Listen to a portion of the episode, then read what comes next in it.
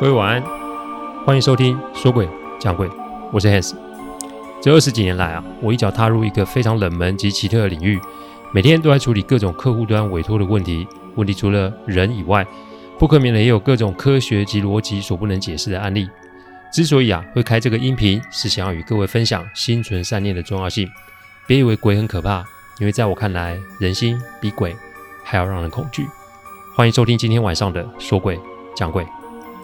说鬼讲鬼的音频制作都有一定的程序规范，每个个案分享都要有客户的书面授权才可以开始整理、写稿、录音、试听、制作，因此每周只能录制一集，还请各位见谅。因为每一个个案都代表客户与当事人的信任，因此也只有我自己可以全权的做整理与制作。我知道这样子啊，那速度其实不快，但反正如果可以，我这辈子都会做这一行。所以只要大家有时间，都欢迎各位的收听。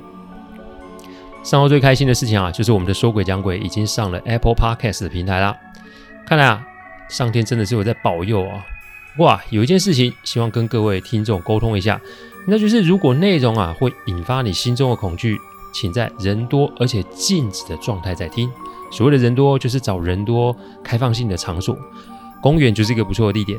至于静止的状态，是指各位。请你不要开车或骑车，甚至是开会的时候听，因为就有听众说啊，上班的时候在听，突然啊惊呼一声，搞得老板不是很爽哦。开车就更别说了，有的是怕去撞到车顶，这要是出了什么事，我就罪过了。最后啊，希望大家记清楚我里面说的，分享每个案例是希望大家心存善念，而不是去学处理鬼的方式。因为其实他们跟我们是一样的，他们也会有情绪，也会有思考，也会有想法。不用啊，用异样的眼光来看待他们哦。话不多说，我们开始今天的案例。今天这个案例啊，是我高中时候遇见的哦。我在中部念书，所以是住校。这个啊，好不容易熬过那地狱般的国中三年啊，住校这事对我来说就是个初体验。我们的宿舍啊是四层楼，一二楼是男生，三四楼是女生。我们的舍监是一男一女，都正好是呃狱警退休下来。所谓的狱警就是在监狱里面当法警哦。所以在那个年代啊，其实纪律啊是很严明的。我们学校很奇怪，有男生班、女生班，还有男女合班。我到现在还不清楚为什么要这么分。我的班啊是男女合班。那由于我每天都在玩乐队，没念书，在第一次月考后，我很快的就有好朋友了。她是一个女生，叫小玉。放心，我们不是谈恋爱，我们、啊、是因为全校一年级倒数第一名及第二名而声名大噪，所以喽不可免的常被老师啊给问候及修理哦。但还好是啊，我们乐队的在学校其实历史悠久，主任教官就是我们的大学长，因此请假比赛这种事情是常态，假单啊一大叠任我们签。小玉那就更别说喽，因为他家的长辈是议员啊，后台很硬啊，因此我们两个人算是承受着大家异样的眼光，自得其乐过着我们的高中生活。但学校啊，针对我们成绩落后的学生啊，设有补救教学。由于我与小玉的症头太过严重，学校还针对我们这群人啊，在周末设计两天班的补救教学。我们那个年代还是有留级制度的哦，父母们啊无不点头同意，但这对小玉我来说，无疑又是开了另一扇大门，因为可以不用回家，不是很好吗？我们俩就这么过了上学期大部分的时光，但这个成绩实在是有点惨不忍睹，所以啊，教官啊就来盯我啦。全校倒数第第二名，你还敢在乐队啊？面上无光诶。所以啊，我被乐队的学长姐啊群体压着要念书，学长姐还轮着轮班陪我上补救教学。每一次上课后都有立即的小考，我的考试成绩也开始有缓慢的进步了。但小玉啊就奇了，因为她的成绩是突飞猛进啊，除了在补救教学每堂的测验都拿到高分以外，他还在学校补考拿到了高分，反正就是脱胎换骨喽。正当大家以为他会在第三次段考来一个逆袭的时候，这一次反而是被是让我们的啊打碎了大家的眼镜，因为什么？我考了全校一年级第两百一十名，哎，各位。我们学校一年级有十个班，一个班有五十个人，所以呢，我是从后面跃进中段的。虽然啊普通，但是啊我的成绩啊，第一次的成绩是四百九十八名。各位，四百九十八名到两百一十名，这个算是个大妖精吧？教官啊开心请我吃宵夜，老师啊也放宽了我参加乐队的限制。但小玉他这次仍是最后一名。我想听到这里，大家都会觉得很奇怪吧？还请各位啊，先收住心中的好奇，继续的听下去，因为接下来的发展呢、就是更离奇哦。补救教学的成绩在前面，段考成绩在后面。老师明明都是这么教的，怎么会差异这么大嘞？于是就有老师开始质疑小玉补救教学的成绩。我们学校比较奇怪，补救教学的考试成绩其实是会左右学校是否将学生留级的决定。讲白一点就是啊，学校不希望有留级生了。因此啊。小玉啊，被怀疑作弊这个事情啊，就是一个合理的怀疑。最后啊，老师们决定给小玉一次补考的机会。那一天就让他一个人与八名老师在教室，从晚上六点考到晚上十点。考完后立马现场改成绩。邪门的事情出现了，小玉那天晚上满分，但是啊，晚上考的题目根本就是在段考里面节选出来的啊，那怎么会有可能白天考烂，晚上考好呢？既然作弊被排除，那又有老师觉得小玉是在故弄玄虚啊，所以这一次直接老师现场提问喽。要知道老师提问跟笔试其实不太一样，压力会更大。结果隔天是什么呢？小玉全对。这件事情无疑在学校炸了锅，因为正常来说不会有人想要这么考试的吧？会就会，不会就不会，干嘛大费周章？那一年啊，呃，期末有点早，所以呢还要三周才放暑假。但突然啊。女生宿舍很多人开始退宿，要知道那个年代我们的宿舍可是有冷气有冰箱的哦，人人抢着要申请，每次都要搞到学校抽签来分胜负。所以到底是发生什么事情让大家放弃冷气舒适的宿舍呢？因为开始有一个流言啊，开始在我们学生里面传开，那就是小玉晚上怪怪的。那天啊，我在宿舍门口正好遇到小玉的一个室友，他也要搬走，我们还算熟，我就问他，哎，发生什么事啊？他脸色古怪地说：“这是他亲眼所见。我们的宿舍啊，是书桌在下面，床在上面，六人一间，其实不算大，所以你哪个人有什么动作，都是可以被察觉的。”他说那天晚上大约是凌晨两点多，他发现小玉一个人坐在书桌前面喃喃自语。本来还想说他是在看书，但他发现不是啊，连灯都没开呢。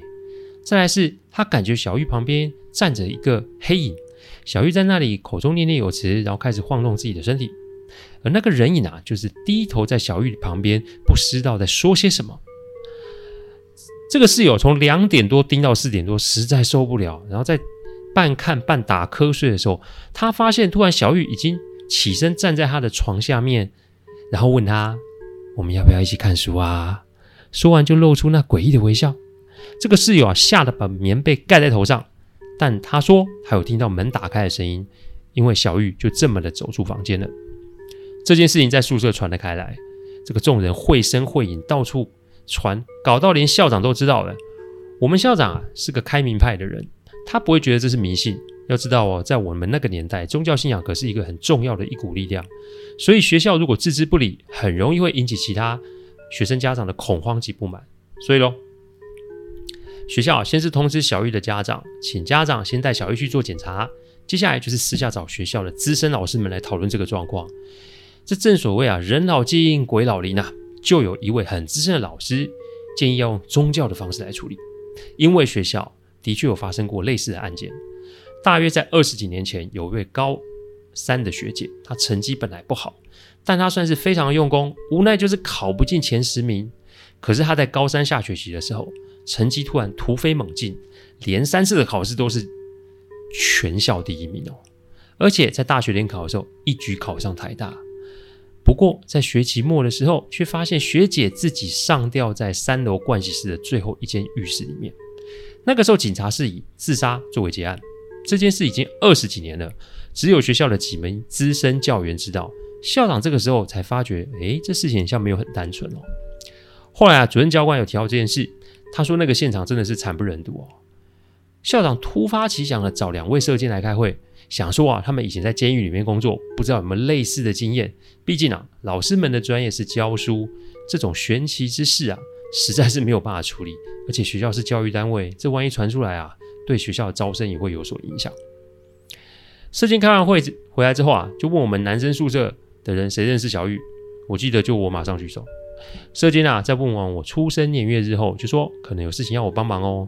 小玉啊，在医院所有的指数都是正常，所以小玉今天会回来住。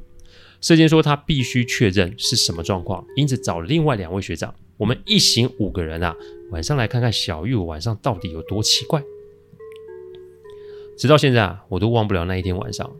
那一天啊，大约是凌晨两点多，社监啊打开了往三楼的铁门，我们啊坐在楼梯间看有没有动静。小玉住的那一间房间啊，是离厕所最近的那一间。我们的厕所跟淋浴间是同个地方，第一排是洗衣服的地方，二三排是厕所，四五排是淋浴间。为什么要说这个？待会各位就知道了。大约三点多的时候，小玉的房间被推开了。诶，基本上，三楼已经没有住人了，所以啊，肯定是小玉。我们借着昏暗的灯光，看见她走进了厕所，但她的姿势有点奇怪，感觉摇摇晃晃的，好像是用脚尖在走路。我们啊，蹑手蹑脚的跟了进去。那个时候就听到那种打火机点不太起来，然后重复点火的声音。我们循着声音跟到了后面，也就是最后一排的最后那一间淋浴室。帷幕没有拉开，所以啊，我们可以看到火光。但等了一阵子啊，看到那里有持续但微弱的光，看来小玉应该是点了蜡烛。这个时候，舍监拍拍我的肩膀，要我跟着他去看小玉在那里做什么。因为走道的宽度啊，仅能容两个人过，其余三个人就待在原地。舍监先探头去看，但当我看到他的表情，我就知道这个画面一定很吓人，因为舍监用手捂着嘴，然后胸口有些剧烈的起伏，这很明显就是被吓到，然后呼吸很急促。我过去拉住舍监，然后转头一看，我看到的是什么呢？小玉背对着我们，跪在地上，在他前面有一根白色的蜡烛，接着就是一张纸，上面还有一支笔。小玉的头一直在晃。然后口中喃喃自语，但他的头是往上扬的。不过，同时他的左手握着笔一直快速在那张纸上画东西及写字，那个字很是漂亮啊。不过上面写的字顿时让我毛骨悚然。上面写的字是：“你下次要考第几名啊？”我们不敢惊动他，所以慢慢的退出浴室，然后就在楼梯间等小玉出来。我记得小玉的字跟我一样很丑，而且小玉是右撇子诶。明显跪在淋浴间的不是他。没多久啊，小玉啊摇摇晃晃的走出厕所。我们本以为啊今天晚上要到这了，没想到这个时候啊听见小玉的声音，那个声音既尖又细，声音好像是要不要进来坐啊？要不要进来陪我啊？啊，要不要啊？呵呵呵说真的啊，我们五个人啊，真的是半。跑半滚的下楼，那一天晚上啊，我还是喝着舍监的高粱酒才得以入睡。好不容易挨到早上，两名学长说啊，死都不要住了，当天就申请退宿。好啦，只剩三个人。两位舍监说情况严重，他们要去找救兵哦。在跟学校说完，呃，照说完后，那照应小玉的责任就在我的身上了。我本以为啊，前一个晚上够吓人，但我没想到接下来的这个晚上才真的够呛。好啦，既然已经事已至此，我也没心上课了。小玉那天啊，也是请假在宿舍休息。我想了想，就直接上楼去找她。她一个人啊，坐在书桌上发呆。我拉了把椅子坐在她旁边。她转头看我，那个表情就是，你知道那个表情很很晒哦，两眼发黑，肩发直。我看着她说：“哎、你是不是有状况啊？”他一听就哭了出来。第一句话竟然是救我。我把他拉出宿舍，然后去图书馆。坐着问他：“哎，你到底发生什么事啊？”他才娓娓道来整件事情。小玉的家境很是富裕，但他这种不认真啊，还是得到了家中长辈的注意及责备。一开始啊是骂，但没达到太大效果，所以改成用奖励的方式。要知道，我们那个年代能够出国是一件多么大的事情。他的妈妈说，只要学习总成绩全校前一百名的话，就带他去美国迪士尼玩。这个诱惑不是有点大，是非常大。所以啊，他真的有认真念书，除了听课以外，最常的就是熬夜。但无奈他的程度太差，所以成绩也没有立马有起色。因此有一天晚上，他半夜起床去上厕所的时候，看见门外有一位学姐。学姐问他说：“哎，你是不是想要考个好成绩？”小玉说：“是。”学姐说：“她可以帮忙，每天晚上都会来帮他复习。”但学姐一直问他：“是想只考好段考，还是也想要考上好的大学呢？”小玉满脑都是出国玩啊，所以就说我只要先考好段考就好。他说：“学姐啊，接下来就一直在劝他要设立考上国立大学的目标。他一开始觉得学姐是好心，但后来就觉得学姐是在逼他许下这个心愿了。他第一次补考的时候，是学姐坐在旁边陪他考试。那天其实坐在他旁边的是我。最后一次补考，也是学姐坐在他旁边。那天教室没有人啊，所以当他觉得事情有有点怪的时候，是有一次学姐在房间里陪他复习功课，室友要外出买零食，他问学姐要不要吃的时候，从室友那怪异的表情才知道，原来只有他一个人看得到学姐，而且这个学姐白天都不见人影，只有晚上会出现。他终于知道啊自己摊上的是什么事了。啊，我就问小玉啊，你干嘛不讲啊？小玉说，她贪图的进步的好处，就是出国玩，反正回来后不要住宿就好啦。但后来的事情啊，就超乎她的预期了。有一天晚上，学姐在问她要不要考上好的大学，她还是拒绝。这一次，学姐就说她知道小玉在利用她，所以她也不想隐瞒自己的身份。反正小玉答应也好，不答应也罢，她一定会帮上考上大学，但她必须付出代价。代价就是拿她的命来换。小玉吓得想要跑，但接下来什么都不知道了。醒来后啊，学姐好像是在他身体里面，他没有办法控制自己。直到我进来的时候，他才恢复了神智哦。我想这也许跟我身上的阳气与煞气有关。要知道我是什么命格，请听第九集哦。我想着想着，这事情不能拖，于是啊，找上了主任教官想办法。主任教官那个时候正好在跟社监通电话。说啊，目前两位社监在中部的一个宫庙里面。舍监啊，要我接电话，然后说有一个师傅要跟我说话。那头响起一个师傅的声音，他说：“你呀、啊，不要说话，因为那个学姐现在在你同学的身体里面。记得下午三点以前回到宿舍，然后把她绑住，无论如何都不可以让她挣脱。晚上在我们到之前，你一定要待在她的身边。记得哦，不要开门，只要我不开门，那个学姐就进不来。”说完，又要我把电话拿给主任教官。主任教官啊，要我们先去保健室等消息。没多久，教官拿了一段绳索来。教官很无奈的说啊，要我自己小心安全。我现在在想，我年轻的时候真的是不知道什么是怕，所以就一口答应了下来。我还记得啊，跟小玉买了一些吃的东西啊，就回宿舍了。三四楼人其实大部分都搬出去，所以只剩一二楼的男学生。靠近学期末，又是也是放牛吃草等暑假，再加上那一天是周五，隔天放假。其实宿舍没有几个人留下来。晚上啊，晚点名之后，我便待在小玉的房间。随着时间越来越晚，我们两个人就开始有点紧张，因为听小玉说，学姐大概啊都是呃九点半到十一点过后就会出现在门口。我用绑童军绳的原理啊，把小玉固定在椅子上，然后呢，绳头都绑在床柱上面。反正啊，一时要挣脱不会有那么简单。但我明显感觉这绳索很重，甚至是有点粗。绳索上面有一颗颗白色的结晶体，感觉好像是盐巴哦。不过我也搞不清楚那是什么。但时间越晚，小玉就越不舒服。我记得大概是十一点半的时候，她脸就变了。她那个时候声音就像前一天晚上的那个声音：“帮我松绑啊！”她要我帮她松绑。那个脸呐、啊，说有多狰狞就有多狰狞哦。随着她动作越来越大，我因为害怕关系就离门越来越近。我有一度想要开门跑出去，但我后来发现小玉的眼神有一丝丝狡诈的眼神闪过，我才惊觉自己差点中了这位学姐的诡计啊！好巧不巧，门的锁开始转动，而且开始有那种拍门、推门的动作。接着，小玉脸开始出现诡异大笑的神情。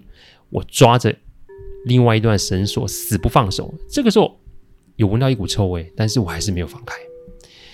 大约十二点多吧，我看见操场端出现几个光源，然后出现了一群人，他们的脸画成不同的脸谱，身上穿着不同的衣装，手上拿着不同的武器。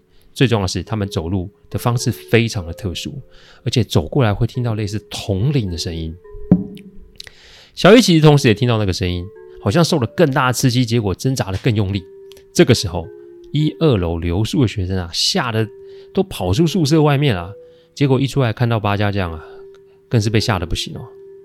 我原本以为事情快到头了，窗外啊传来射箭的声音，说要我坚持一下，因为八家将要一间一间的巡。我的天哪，这是有多少房间要处理啊？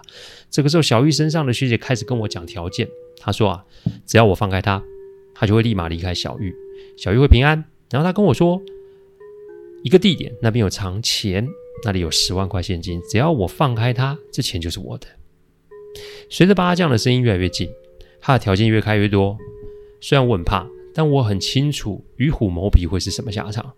姑且不论他会不会讲信用，今天要是不处理他，那以后是不是会有别的人也会受害呢？想到这里啊，我就索性坐在地板上，然后把眼睛闭上，呈现一个打坐的姿势。这眼前状况的确很吓人啊！但我发现我抓的绳索上面有一股温度，不热，但让我觉得很舒服。我心中是这么讲：我希望上天可以帮助我及小玉度过这个难关，但同时也希望上天可以帮帮这位学姐，因为她也是被害的。请给我力量，让我可以支撑住，以免有更多无辜的受害者出现。我这个时候发现手上的绳索越来越热，而且似乎有一股淡淡的红光冒了出来。这学姐声音越来越凄厉哦。后来门被推开了，八家将全部都进了这个房间，把小玉给围住。我不清楚后来发生什么事，只是眼前一黑啊，我就昏了过去。我眼睛张开的时候已经是白天，我发现我自己躺在学校的保健室，但是身边站了一位很漂亮的女孩子，她点头跟我谢谢，因为啊她在宿舍里被困了二十多年。我才想到哦，她应该是那个学姐哦，她被八家将收服了。而且做了一定程度的处理，但由于他并没有害人，所以呢，应该说是没有害成，所以并没有遭到严办。但以后啊，就可以安心的在庙里修行了。他说他的家人今天会来学校做一个招魂的仪式，他便可以离开这里。说完，他跟我点了点头，就离开了。我这个时候发现，哦哟，我很像是在梦境里面哦。但我的鼻子啊，突然有一股很呛的味道，我就醒来了。我一张开眼，发现，哎呀，我人还在现场嘿。有位师傅啊，笑着看着我说：“你是不是有看到那位学姐啊？”我点头说是。那位师傅说：“啊，这总算是处理完毕，但害他的恶鬼啊，已经算是投胎转世，以后的果报就交我上天去处理。不过宿舍还是需要净化及做一些风水的调整，才能保证无事哦。”我把我听到那个十万块的地点说出来，师傅说：“啊，那边一定会有钱，但这个钱如果沾上了，就会承受一定程度的果报。不过这地点也不远。”就埋在我们宿舍地下学生餐厅的厨房里。我们真的去找，哎，结果真的发现有钱埋在那哦。不过后来那个钱啊，我就是捐给庙里面哦。这件事情引起不少震撼，当然学校对于我们也给了不少奖励，但也希望我们啊不要声张。但我总觉得附近的居民怎么可能没有听到呢？师傅说啊，他们一开始其实就设了结，类似是结界的法印在，所以只有在宿舍的我们可以听到哦。小玉啊，后来也算是恢复了正常，因为她又再度的恢复到平日水准，就是倒数第一名。她的家人因为她这一次事件而改变了想法，反正只要唉健康平安就好，学业啊是其次啊。我与小玉啊到现在还在保持联络，她远嫁美国，目前是三间餐厅的老板娘啊。她那天听完我录的音档之后啊，说这实在是太恐怖了，因为大部分的时间她都处在一个无意识的状态之中。也因为如此啊，他对孩子们的教育都保持着开放的态度，不强求也不控制，因为平安才是最重要的。用这个案例来提醒各位，我们都会有目标，但请确认一下，那是我们想要的，还是别人想要的？贪念就是心魔，而心魔才是真正出事的关键。为什么我说心存善念比拿香来的重要？各位听众在这个案例中应该会有很深的体悟吧。谢谢大家赏光，听完后请喝杯温水再去休息。我讲的不是什么乡野奇谈，我讲的都是真实发生的案例。最希望就是劝大家心存善念。鬼月已经结束了，但是晚上还是请大家不要乱跑。祝各位有个好梦，我们下周再来说鬼讲鬼。各位晚安。